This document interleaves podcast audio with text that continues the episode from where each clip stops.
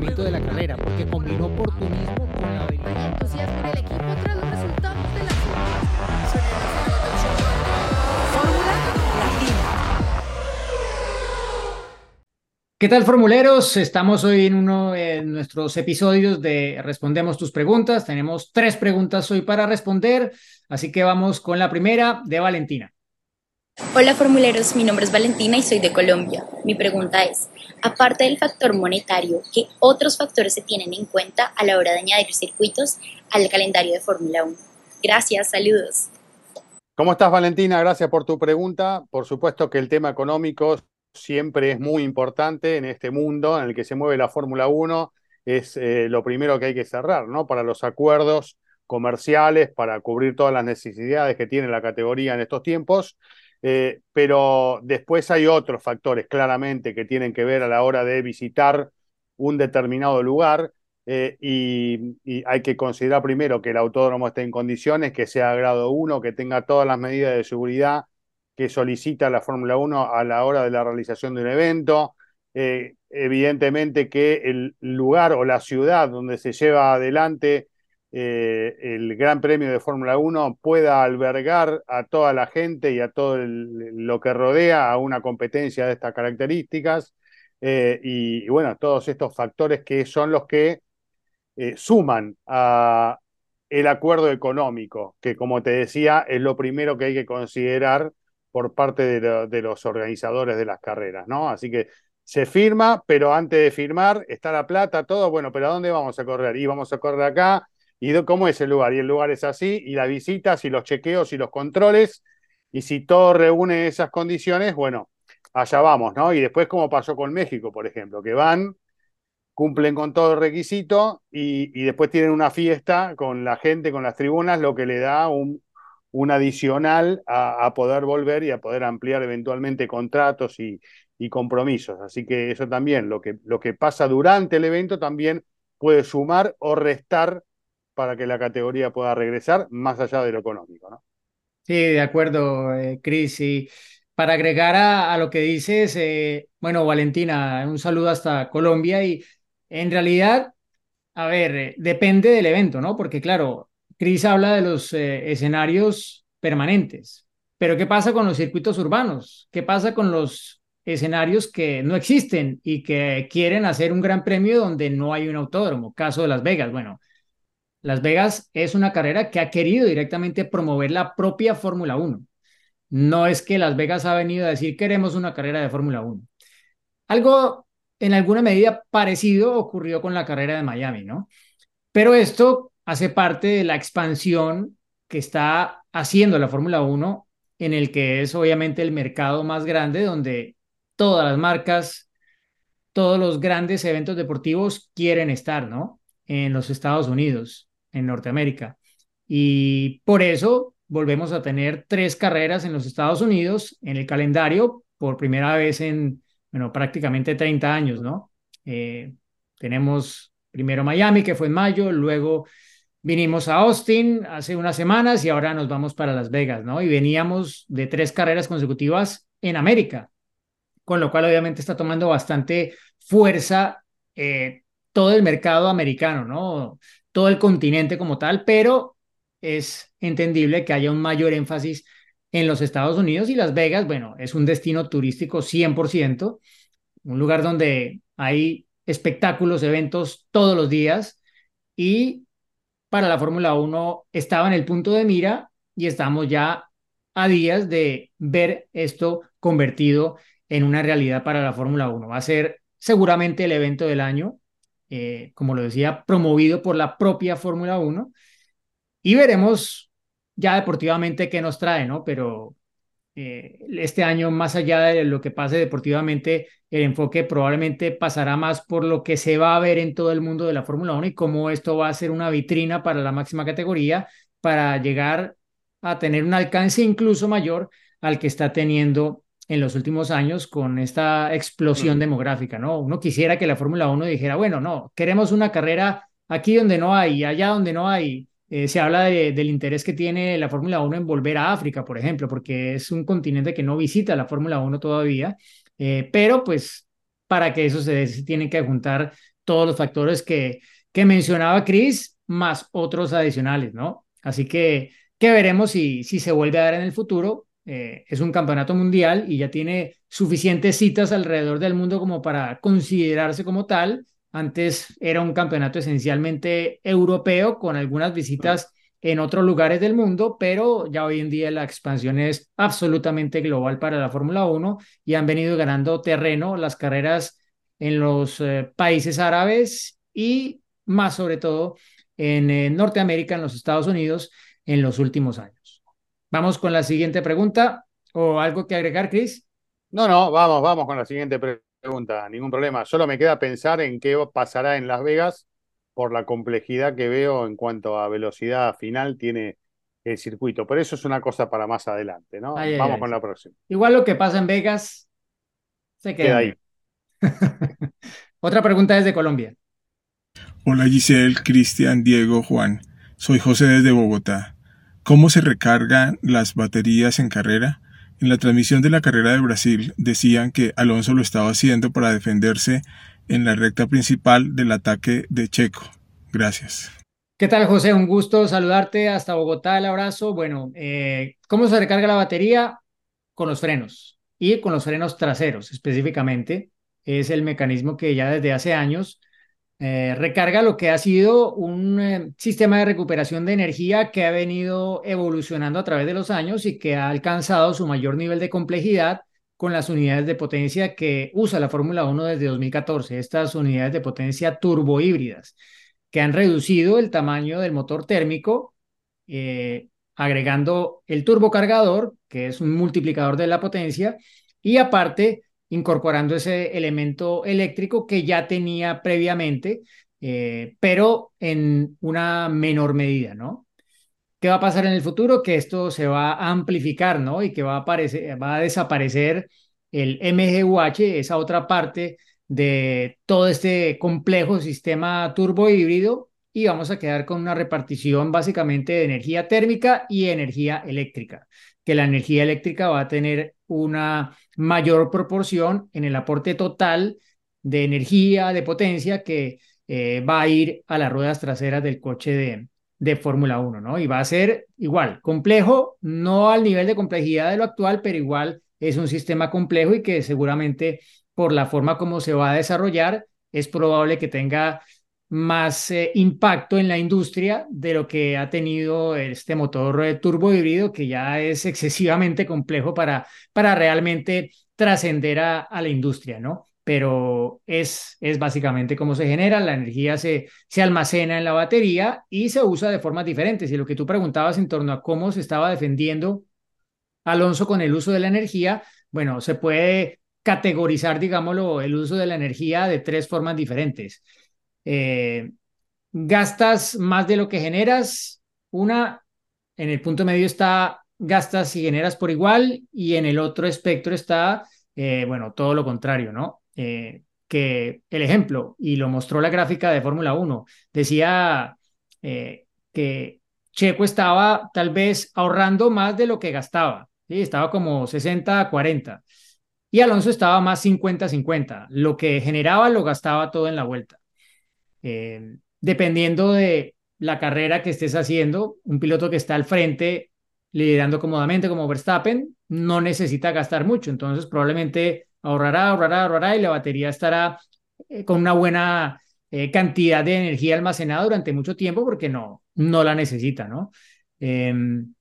Pero todo esto obviamente aporta al tiempo de vuelta, ¿no? Y tienen, múltiples estrategias que pueden desplegar con, con el uso de todos estos elementos a lo largo de una carrera dependiendo de la situación competitiva en cada momento en particular. Así que espero que haya respondido tu pregunta, José. ¿Alguna cosa que quieras agregar, Chris?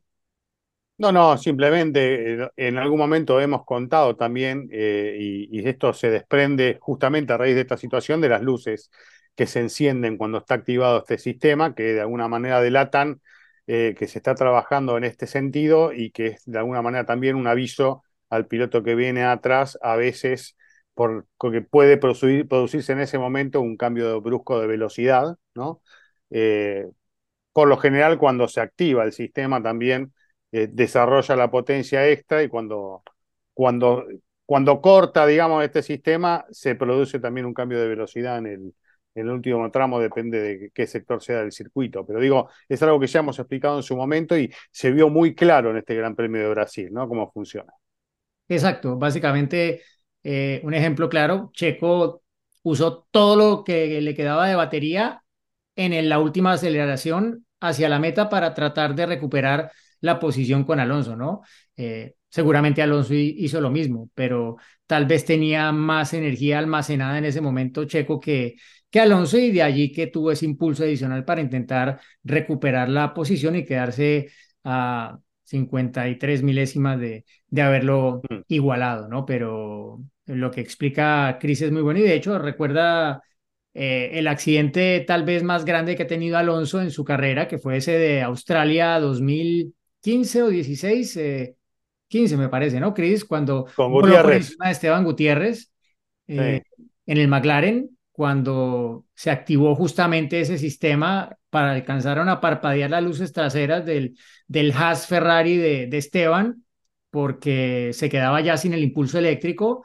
al final de, esa recta que concluye un poco el primer sector y Alonso venía muy pegado detrás, parpadearon y cuando ya quiso quitarse fue demasiado tarde y voló por encima del, del has del piloto mexicano, ¿no? Eh, está el aviso, pero no quiere decir que no puedan eh, ocurrir accidentes, ¿no? Cuando se corre tan cerca, bueno, es uno de los riesgos, pero esperamos que haya quedado resuelta tu duda. Vamos con la siguiente pregunta. Una más. Hola amigos de Fórmula Latina, un saludo desde Atlanta, Georgia. Mi nombre es Ricardo Garzón.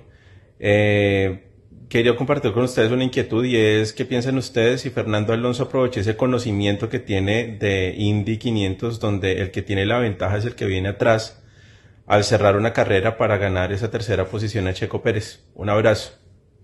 Hola Ricardo, muchas gracias por tu pregunta. Eh, algo de esto contó Diego Mejía en el episodio de esta semana de Fórmula Latina eh, haciendo justamente referencia a las distintas trayectorias, apelando un poco a su experiencia en Indy de, Fernando Alonso, trabajando con los flujos de aire, complicándole un poco el terreno a los de atrás y aprovechando también eh, determinados sectores para cargar más la, parte delantera. Así que esta experiencia eh, en ese periodo de, de, dos años de Alonso fuera de Fórmula 1 a diferencia de lo que uno puede pensar, que a un piloto que se va un par de años, bueno, después le cuesta mucho volver a su máximo nivel. Bueno, Alonso no solo ha vuelto a su máximo nivel, sino que ha aportado lo que aprendió también sobre la pista de la, de la Fórmula 1. Seguramente Diego va a ser más específico en cuanto a la función de lo que ha hecho Fernando, pero claramente tenés una buena percepción de, lo que has visto y, hubo una diferencia, ¿no? Si uno ahora con más tranquilidad se pone a ver la carrera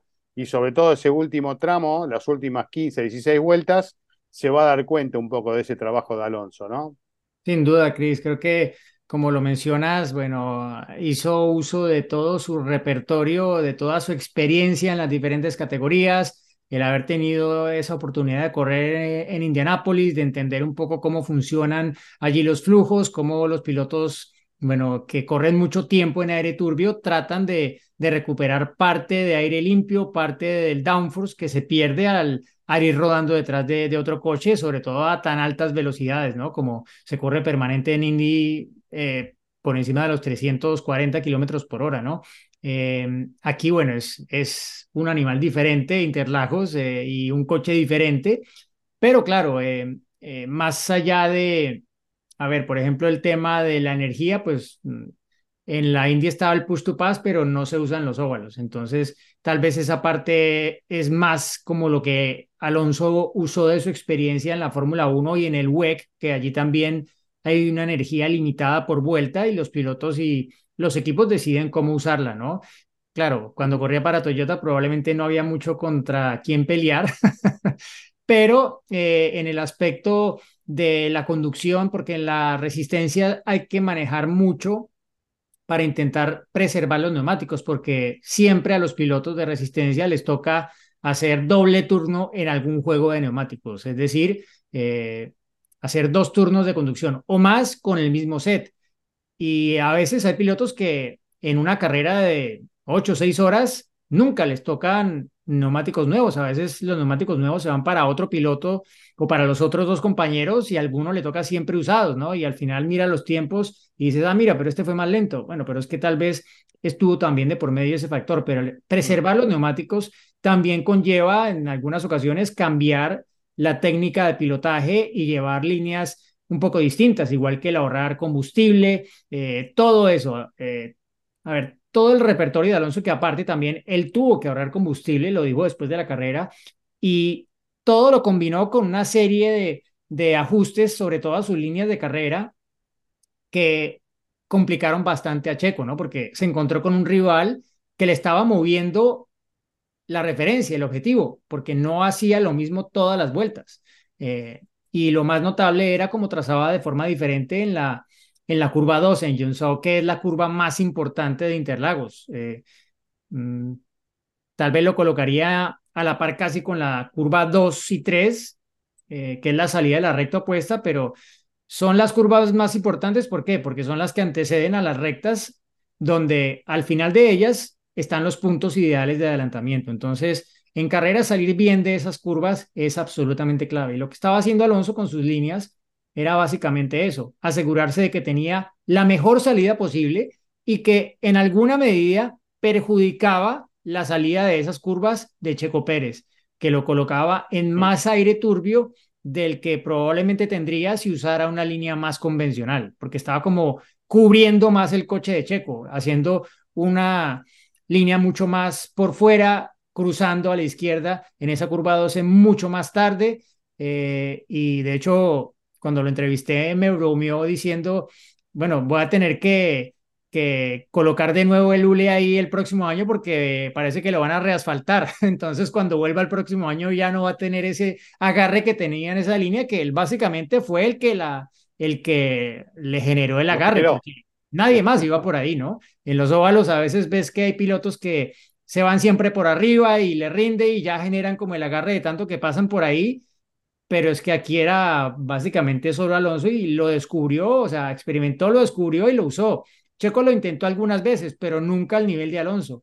Y él siguió más fiel a sus líneas, a veces usando más el bordillo, a veces menos, a veces yendo un poco más por la mitad, pero al final como que no había una línea clara porque también Alonso al frente las estaba modificando de una vuelta a otra de repente, ¿no? Entonces, eh, creo que lo que hemos visto ha sido una demostración de un piloto muy experimentado que tiene, bueno, cualquier herramienta posible para defenderse y que, claro, de base tenía un coche mucho mejor que en las dos carreras anteriores, porque Alonso, por más experiencia y herramientas, si el auto no eh, con el Aston Martin de, de, Austin o de México, Chris, no, no habría podido hacer esto. Por más que sea mago, si el auto no funciona, no, no hay otra cosa que hacer. ¿eh? Pero, pero cuando funciona, aprovechar todo este conocimiento, sus, sus artimañas o sus mañas, como decimos acá, eh, evidentemente le pueden llevar a, a, tener un nuevo podio, como pasó en el Gran Premio de San Pablo. Así que bueno, ¿hasta acá llegamos o hay más? Sí, no sé si Alonso alguna herramienta del Dakar usó también ahí, pero... no se faltaba, ¿no? Esa no la vimos. Tal vez, no porque no se fue afuera, si se iba afuera sí podía utilizarla. pero bueno, veremos en la próxima.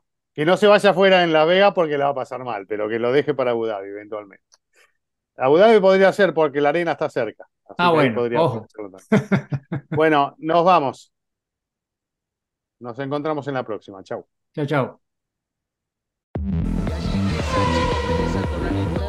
de la carrera porque combinó oportunismo con la